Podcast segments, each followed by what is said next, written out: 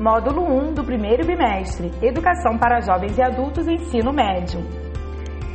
Chegamos na aula 5, os modos verbais. Eu espero que você esteja gostando desses podcasts com a minha linda e rouca voz. Eu sou a professora Débora Freitas, de língua portuguesa.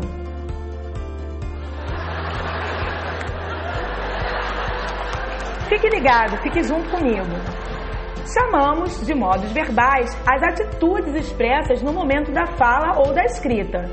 São classificados em modos verbais, o modo indicativo, o modo subjuntivo e o modo imperativo. Então, vamos lá, vamos nos lembrar. Primeiro que é verbo. Verbo é o mesmo que ação. Então, neste momento, eu falo, eu estudo, eu ouço, só não pode eu durmo, tá? Então, tudo isso é verbo, porque é ação. O verbo demonstra o que você está fazendo, ou o que você fez, ou o que fará. E dependendo da entonação, da ênfase, da, da maneira com que você quer tomar essa atitude, é que aparecem, é que surgem os modos. Vamos lá, modo indicativo.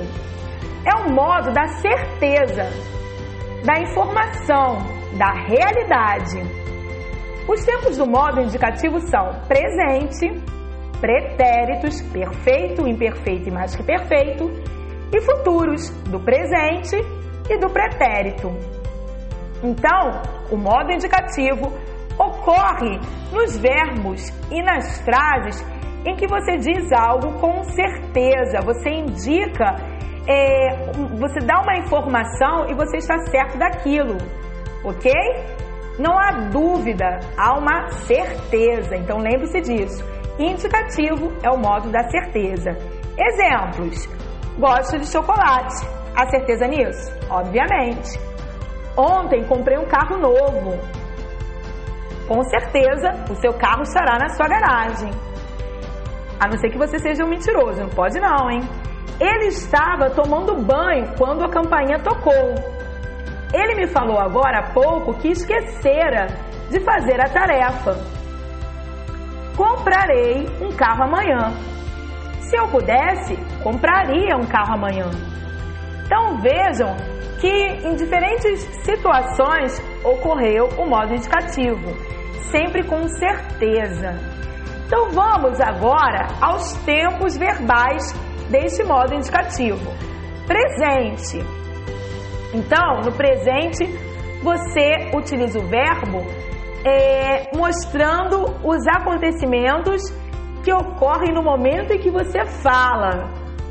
E o presente também é interessante falar que ele é muito frequente nas manchetes das notícias. Então, em uma notícia, mesmo que o acontecimento tenha sido passado, o jornalista prefere utilizar o presente para chamar mais a atenção do leitor.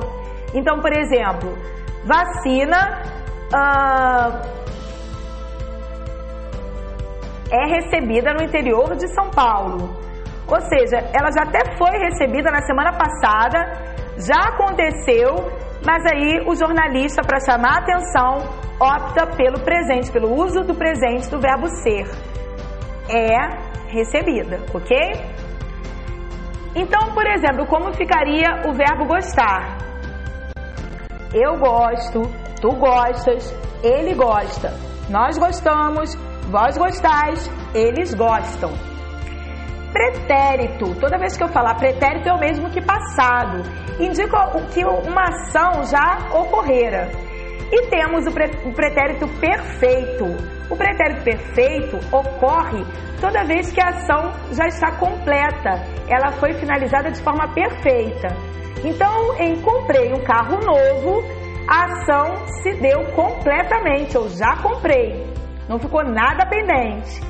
Agora, quando eu uso o pretérito imperfeito, é que algo foi interrompido no passado. Por exemplo, eu falava ao telefone quando o meu pai chegou. Será que eu estava falando escondido e meu pai não podia ouvir, hein? Hum. Então, alguém interrompeu esse processo enquanto eu estava falando ao telefone. Por isso, o pretérito imperfeito. A ação não foi completa, foi imperfeita e no passado. Já o pretérito mais que perfeito, ele ocorre em uma frase em que, em geral, acontecem duas ações no passado e uma em relação à outra. Uma é mais antiga do que a outra. Então, ele me falou agora, há pouco, que esquecera de fazer a tarefa. Este esquecera está no pretérito mais que perfeito. Então sempre existe essa desinência ará no final para marcar a forma do pretérito mais que perfeito. Então, ele amara, ele cantara, ele bebera, ele dormira. É o passado do passado, é um passado bem distante. Ele está caindo em desuso, mas é importante você conhecer esta forma, esta forma verbal, ok? E ainda ocorre em alguns livros, uh, em alguns textos mais formais. A desinência presente no pretérito imperfeito é o vá. Então, eu estava, eu cantava, eu falava, eu telefonava, eu dançava, ok? Já o futuro. O futuro é dividido em duas partes: futuro do presente e futuro do pretérito. O futuro do presente fala de algo que ainda vai acontecer. É o futuro mais usual. Então, comprarei, farei, é, dançarei, estudarei. Todas essas formas está no futuro do presente. Já o futuro do pretérito tem o pedacinho final, o que nós chamamos de desinência, em ria ou ia, compraria, faria, amaria, beberia, ok? É algo que eu faria no futuro, mas que de alguma maneira foi esquecida ou eu deixei para lá, não vou fazer mais, ok? Inclusive esse vou fazer é uma forma composta no futuro. Muitas vezes ao invés de falar a forma simples, né, comprarei, eu posso falar vou comprar. Uh, farei, eu posso falar vou fazer. Verei, vou ver.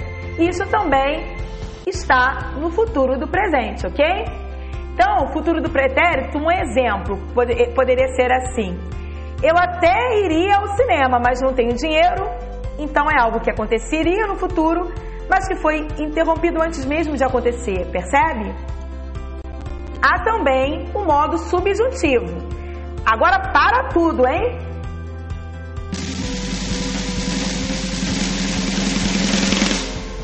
Pois bem, o modo subjuntivo já é o modo da dúvida, da hipótese, do talvez, né? Quem sabe, uh, do desejo, da suposição. Os tempos deste modo são presente, pretérito imperfeito e futuro. Então, os verbos é, nas frases eles vão sempre estar acompanhados é, dessas palavras que eu falei. Não só o verbo, mas para te auxiliar, indicando que o modo do verbo estar no subjuntivo, ele tem o auxílio dessas outras palavri, palavrinhas, que são os advérbios talvez, uh, possivelmente, provavelmente, uh, porventura, ok? Exemplo: talvez eu compre um chocolate mais tarde. Talvez, eu não tenho certeza, existe uma dúvida no ar. Modo imperativo. Hum. É o modo do mando, do, da ordem, do pedido, do conselho. Tanto que imperativo vem de imperador, de rei, né? Então é quem manda. O imperativo no verbo se divide em imperativo afirmativo e imperativo negativo, sendo conjugados de forma diferente. Mas em ambos não existe flexão na primeira pessoa do singular. Né? Eu não tenho a intenção de falar para eu fazer alguma coisa, eu não quero mandar em mim, eu quero mandar nos outros. Então, exemplos: saia agora da sala. Imperativo afirmativo, você está afirmando, ele tem que sair. Imperativo negativo: não, não saia agora da sala. Outro exemplo: doe sangue, né? Uma campanha tão importante para a nossa sociedade. Então ficamos hoje por aqui. Tchau, tchau.